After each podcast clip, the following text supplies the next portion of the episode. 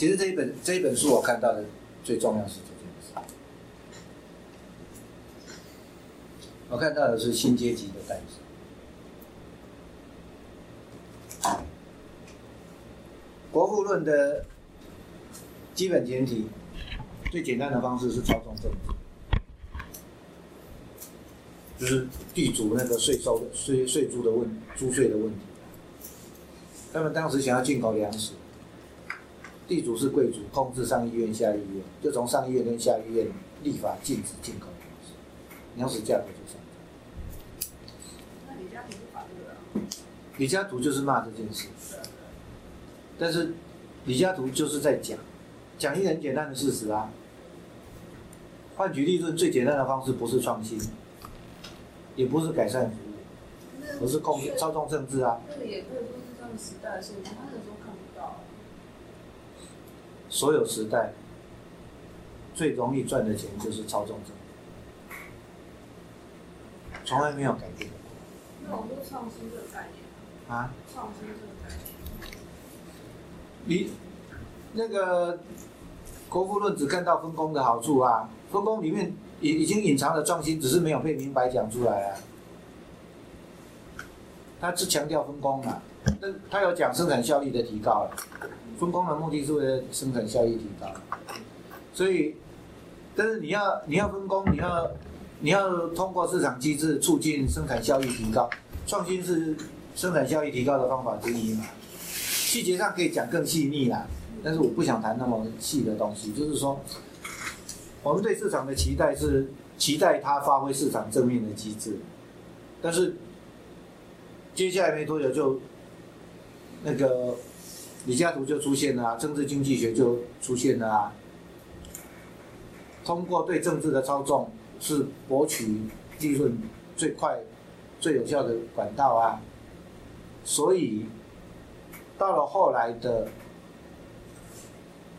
美国的反托拉斯法，反托拉斯法的精神就是想要恢复到公平竞争，然后后来把那个用反托拉斯法把 Netscape 跟 Window 切开来，怎么样？那就是反托拉斯法。当时反托拉斯法他们在这一个法里面，他们讲的事情是讲什么？违背公平竞争。但是我在这里面所看到的事情是，公平竞争不存在。当规模大小不一样的时候，怎么做公平竞争？不同规模的企业在同一个平台上，自然就是不是公平竞争。而且它不只是商业上的，当然你讲好听，你可以叫做规模经济的效益，但是怎么有可能？规模大到那么大而不去操纵政府，怎么有可能？所以回到台湾的很简单的事实，我很喜欢讲这件事。公元两千年，陈水扁当选总统，第二天拜会十大工商领袖。二零零四年连任成功，第二天一大早接见十大工商领袖。二零零八年马英九当选，第二天一大早拜会十大工商领袖。十加十加十等于？十二，中间有两个老头子死掉。你相信公有公平竞争吗？当工业技术研究院对于取得资讯的能力比科学园区的能力还差，当工业技术研究院的一级主管的薪水远低于科学园区的一级主管的薪水的时候，两边坐下来开会，你觉得谁听谁？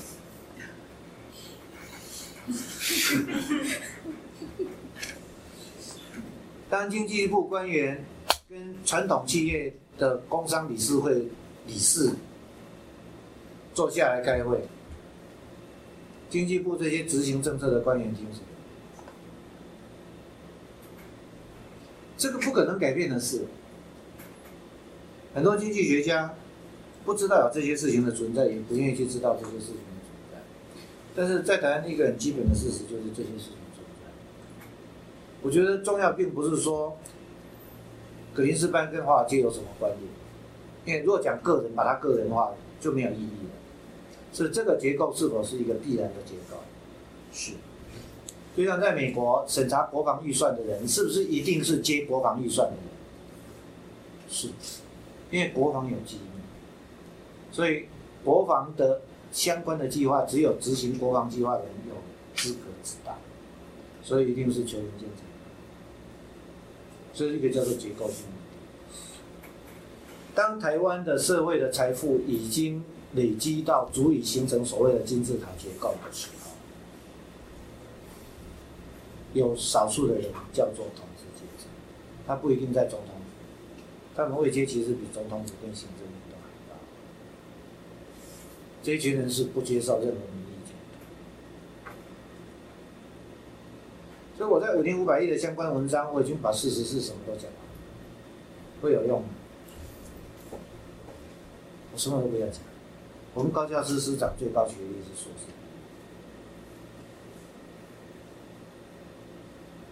中华民国，这真的是创始之作。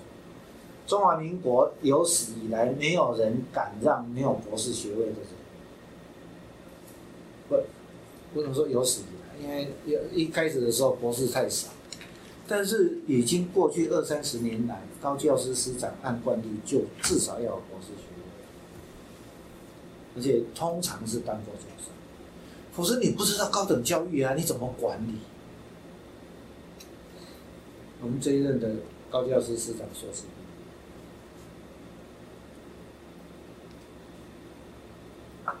更好玩，他的前前一个工作是记者师师长，技职师。哦，技术，那差得远吗？所以，假如有任何政治考量的目的是什么？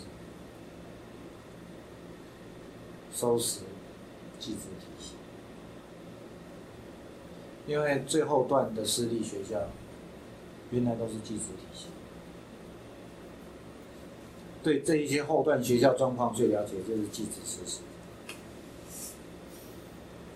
但是他监管台城经教，而且经费上本来特地让中央研究院属于总统府，就是为了让他经费不受行政院节制。但是当行政院、当中央研究院跟台城青交校长联合发表研究报告的时候，你就知道中央研究院想要国科会的钱，总统府给他编的预算不够他用，他还想要国科会跟教育部的钱。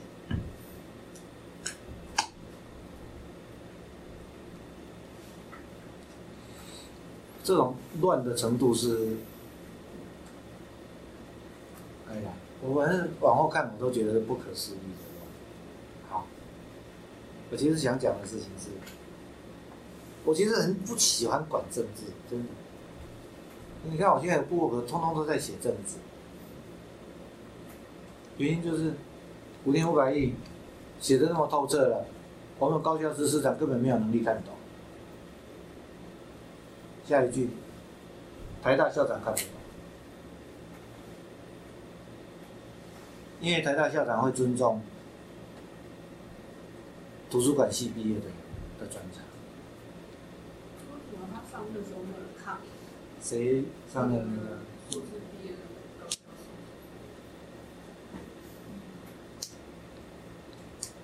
所有大学校长都只管钱，还有人还有谁在管高教师师长？钱拿来就好了。老师，其实我对技职教育不太熟悉，周边也比较少人接触哈。但是有的技职教育，比如说新竹来讲，高工跟商校，有些小朋友今天不是也很好吗？为什么要消灭掉？学生差了，是是要大学减少不是吗？然后后段大学跟技职一样技技术学校？对，少子化，哦，以前的工专已经全部都变技术学院对，或者是科技大学，或者科技大学，但是当年用这种方式，显然没有把问题解决，反而捅了很大的篓子。现在不知道怎么收拾。前人闯的祸，现在不知道要算成谁的账。我们我们在二零二零，我所看到的事情，通通都是这样，就是一直累积、累积、累积、累积到二零二零的时候，一定会全部都爆。因为 最近最可怜的方的的一个数字是，国际货币基金会，他们自己在做二零二零的一些计划的时候，他们需要预估油价，才有办法做他的所有的计划的基准。他们预估的油价是一桶三百三十八。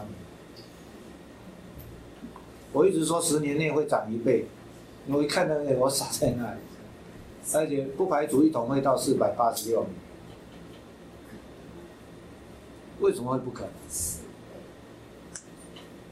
怎么会不可能？我讲一个最简单的事情给你听。我们现在正要跨越石油的最高峰，牛津二零一零年的预测，去年的预测哦，二零二三年供应量只有需求量的一半，也就是需求的人，今天使用石油的人有一半的人要退出市场。那价格要升多少才会有人退出市场？问你们最清楚。我们就用最简单的事，石油最重要是用来发电跟交通，交通事业对石油的使用是最厉害。过去二零零七年一直到今天，石油价格上下幅度一共超过四倍，四点五。你们有任何人在这期间搭车子的频率增加或减少？有，你有？苏志宏，你有吗？搭车比较多，啊？公公共运输比较多，少开车。就是就是这样，我去哪里问都是这样，顶多只有只有一个环保的环保先锋，因为环保理由有在，其他人根本都是无感的，所以花了三差了三四倍没有影响哦。然后你要把需求拉到剩一半哦，你觉得价钱要升几倍？过去有四倍哦都不影响哦，是那这样再四倍都影响。会不会有两种可能？一种就是，诶、现在人估计大概一百五十美元以上替代能源就慢慢的成本就可以接替；另外一个就是美金贬值。这个作者不是一直也要推广说让美国的东西可以外销，有很多因素会会有影响哦。美国会改会有替代能源来局部取代石油，使一部分的需求的减少是来自于替代能源，替代能源发展速度没有那么高。对，第二个部分是生质燃，生质燃油也算进去了，生质燃油也会被拿进来，但是生质燃油马上就变成粮？粮食。一个一环卡一环，卡到动弹不得。有一有一个是号称创办过好几个基金，那个未来科技趋势大师，在谈二零二零年，很天真。他的结论是二零二零水跟电供应无余，但价格会高到穷人买不起。我觉得这人没有基本政治 sense。当穷人买不起的时候，会发生什么事？你看茉莉革命，对啊，会革命啊说不定是别人啊！说不定是别人代替别人。很多人他什么那个什么很有名的那什么，研究员写一写，他们 看就找出去。对啊，那很多那种书都这样搞。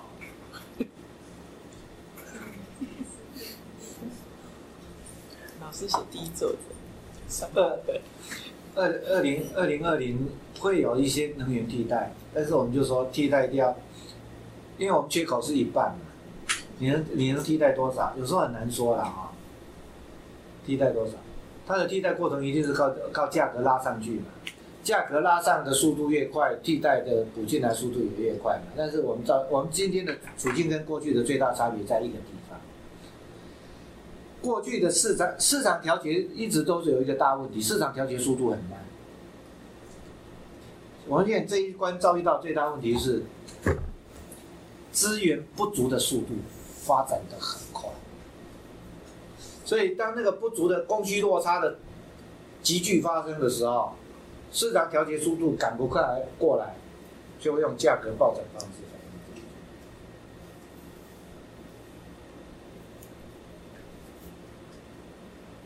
那个，我看到二零二零一零有一个叫 TED，我到现在其实我也不知道 TED 是什么，好像是一群很聪明的人，每个人花十八分钟，把他对未来最重要看到的最重要的一件事讲出来。Bill Gates 被邀请去了，那在二零一零，他最重要就是讲替代能源，他投资了一个公司，这个公司是发展一种先进的核分裂的能源技术，叫 Standing Wave 驻波。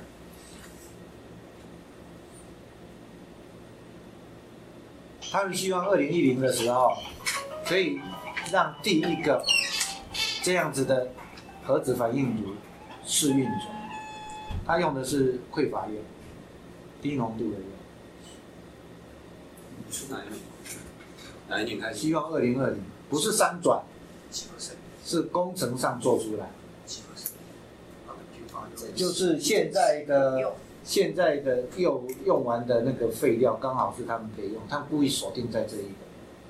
那可是，在讲替代能源的时候，他他不是只讲这个，他现他讲了三个最有希望的：太阳能、风能跟核能。但是太阳能、风能讲完以后，他几乎只是把名字讲出来之后，他几乎都是在讲核能。他太阳能和风能，它只做了两个简短的交代。第一个交代，需要的面积太庞大，这不是传统的所谓的 power plant 的规模，就是我现在没有去仔细算了哈。如果要用传统的核电的或者火力发电厂，一个传统发电厂厂房所能发的能量。要发出这么大能量，你要把它变成风能或者太阳能，你需要的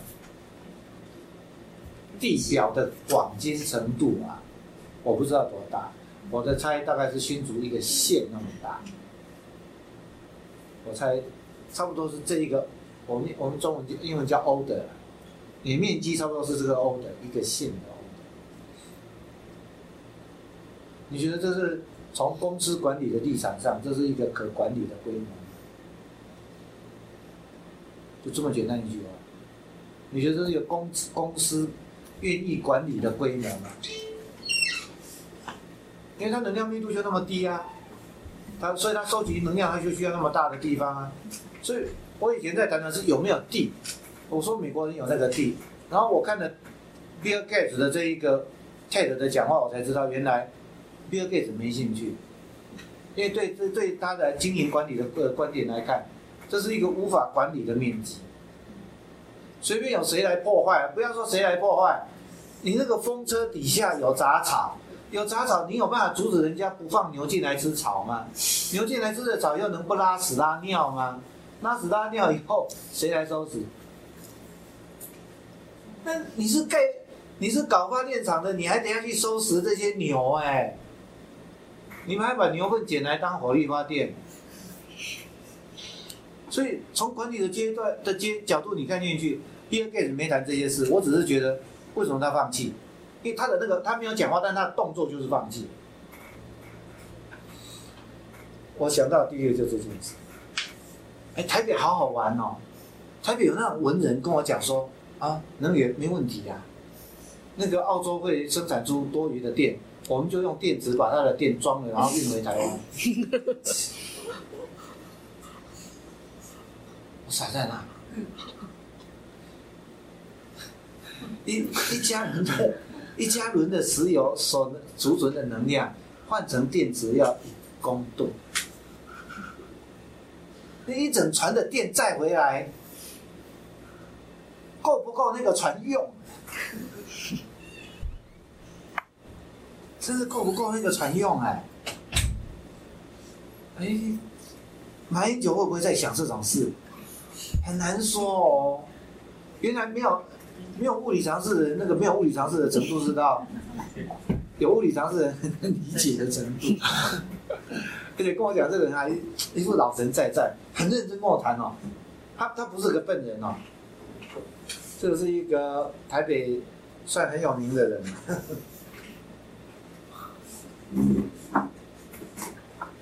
第二个例，Bill Gates 讲第二个，全世界所有电池用来储存电，只够全世界在十分钟内把它用。风能跟太阳能的最大问题，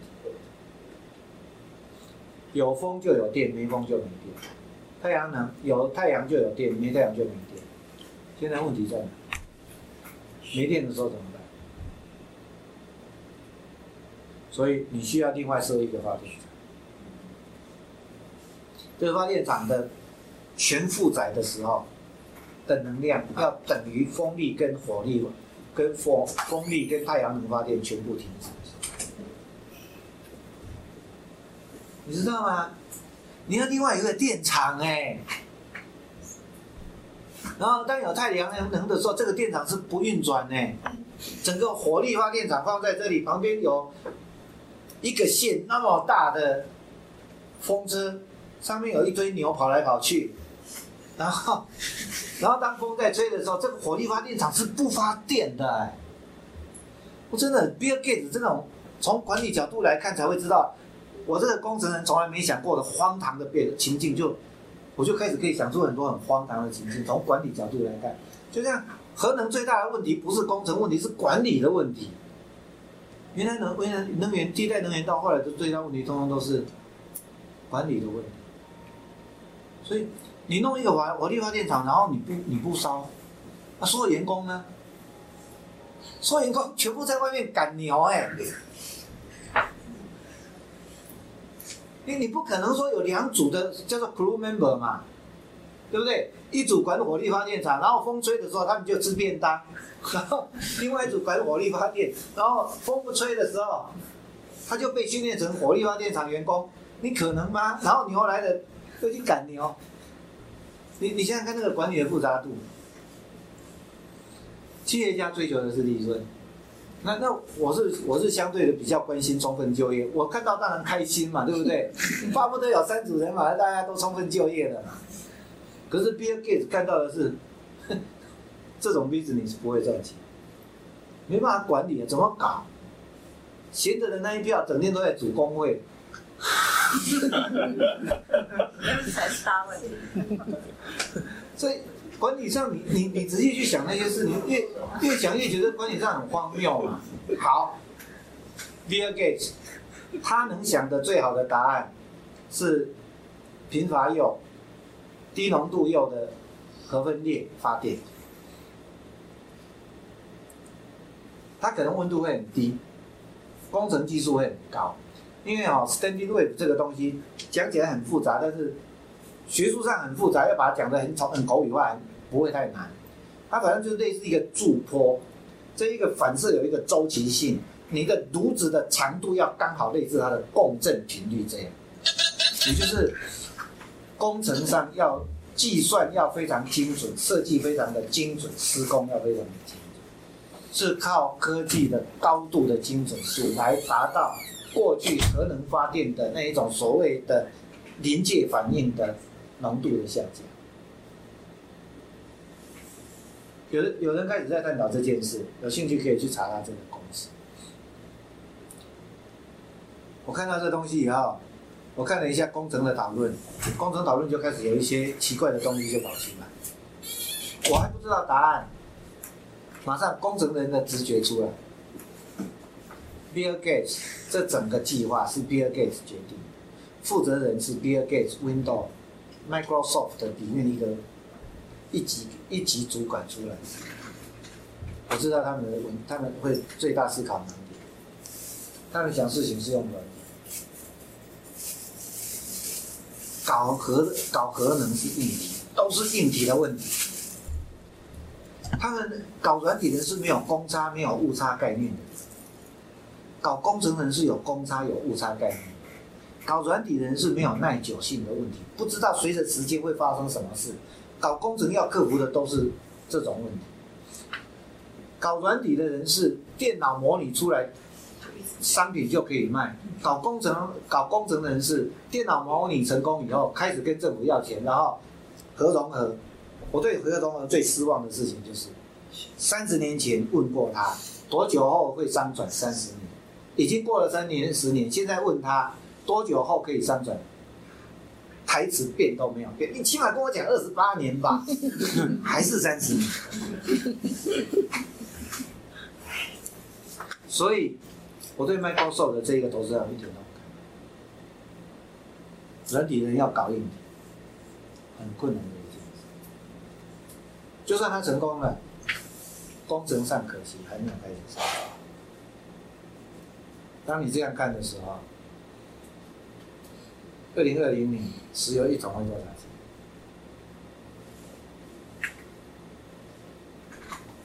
我们现在最糟糕的事情就是，过去人类所有的挑战都是怎样？可以靠侵犯别人来解决问题啊。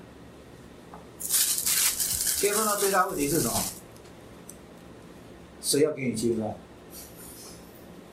全世界的政治的发达度已经到达了，没有那么容易侵犯人家。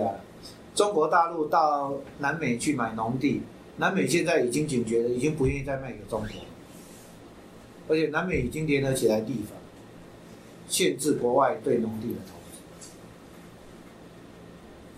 巴西前两天，那叫什么世光？东东东升讲财经的那叫什么世光？他每次都自称世光世光世光。然后找一群财经名嘴在那边分析最热门的一件事该怎么投资，我觉得那群人真的都是人格分裂，或者说我们大家都是人格分裂。谈财经的时候不会去想粮食。我那一天看到阮阮木华上台，看了我自己真的才知道说，我我们人格分裂有这么严重。阮木华没有多久前才访问我，上次商周出了一本日本人的粮食战争，我写了。导读，他访问我，还特地跟我拉关系，说他以前当财经记者，有有有采访过粮食问题，然后这一次再访问我，发现又是我，问题严重程度又提高，然后还是谈粮食问题，然后呢，事隔不过两三个礼拜，他上了那个视光的节目，还是谈粮食问题，但他已经记不得粮食，谈什么东西？巴西最近。酒精价格跟糖的价格一起飙涨，因为石油价格已经高到巴西不太有办法买石油，所以巴西的酒精需求量告急，因而蔗糖被甘蔗被拿去做酒精，但是蔗糖这一边还是想要，所以两边在抢货，两边抢蔗糖这样厂商，意味着什么？我在讲的那个。粮食跟燃料已经变成同一个东西了嘛？哎，你们经济学怎么解决这个问题？真的很有趣啊！你可以当做是任何，燃料是燃料是过去是属于奢侈品的，它不见得有被当做生活必需品。燃料是被当成那个是用不完的资源。啊，用不完的资源。从来不能想得到要干嘛。所以它完全靠市场定价，但是粮食一直都是要靠政府补贴控制价格啊，因为它是生活必需品啊。现在两个价格起的，经济学怎么解决这个问题？所有的经济学的 model 都会出问题，因为在过去的经济学的 model 里面，这两个东西的物价是不牵不联动的。它现在不是联动，它现在是竞争。人类历史上第一次，燃料价格等于必需品的生活必需品的价格。经济作物第一次等于政治作物、粮食作物的价格，两个被等同起来，在物理上等同，在在经济上等同。我们真的已经进入这个时代。我那本书讲的是已经发生，不是十年后。我也不知道这事情怎么办，所以你看这个事情，我看了这一次，我的感觉就是，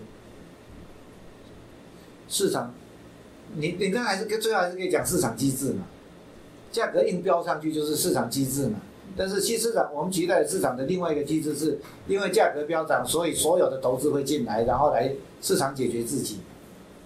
但是这个投资进来的速度，也许也会很快，但是创意发生的速度跟不上物资耗竭。终于我们第一次碰到，不知道怎么办。以前都是很简单，就是抢人家。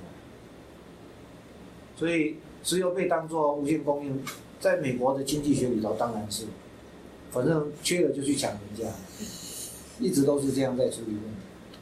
现在有那个越来越多的讨论能源经济学，然后我们系今年，对，明年就要开始就要开这样，我不知道是第一次开还是怎么样，就是等我写完再告诉你好了。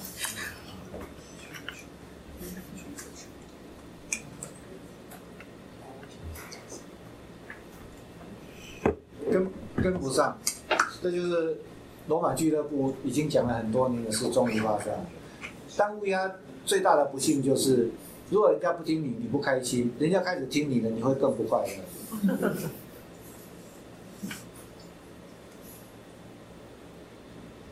那我看这本书，其实我我自己仅觉得最深的一件事情，其实是我以前大概有讲过，我为什么会开始去想，如果我们请所得最高的百分之五离开台湾会怎么样？因为我在这本书里面我看到这件事，当社会的所得的差集距越差越多的时候，也就是有四星级、五星级、六星级，它的意思就是我们对政治的影响力有六个等级。平权就是政治权利平等的事情不再发生，不再可能。所以最顶层的人在操纵。既然这样子，当政治跟经济结合了，那就是最典型的，我把它叫掠夺型社会就出现。政治跟法律都是为掠夺者服务，我才会去写后面这些东西。不过跟北会讲，我觉得北会听好像没有听进去。因为最简单的是，去凯道有什么用？我只是不好意思这样明讲，有什么用？没有吗？真的不会有用，有什么用？哦，你说今年再一次也没什么用，对啊，他嘴巴一定会软化。正事只有很简单啊，你让他怕你，或者是结果一定是他怕你，或者他不怕你。他什么时候怕你？今年，今年的门槛最低了，你只要有办法凑足三十万人，他就怕你。要愿意投票的三十万人，而且听你指挥的三十万人。你喊蓝，他就投蓝；你喊绿，他就弹投绿。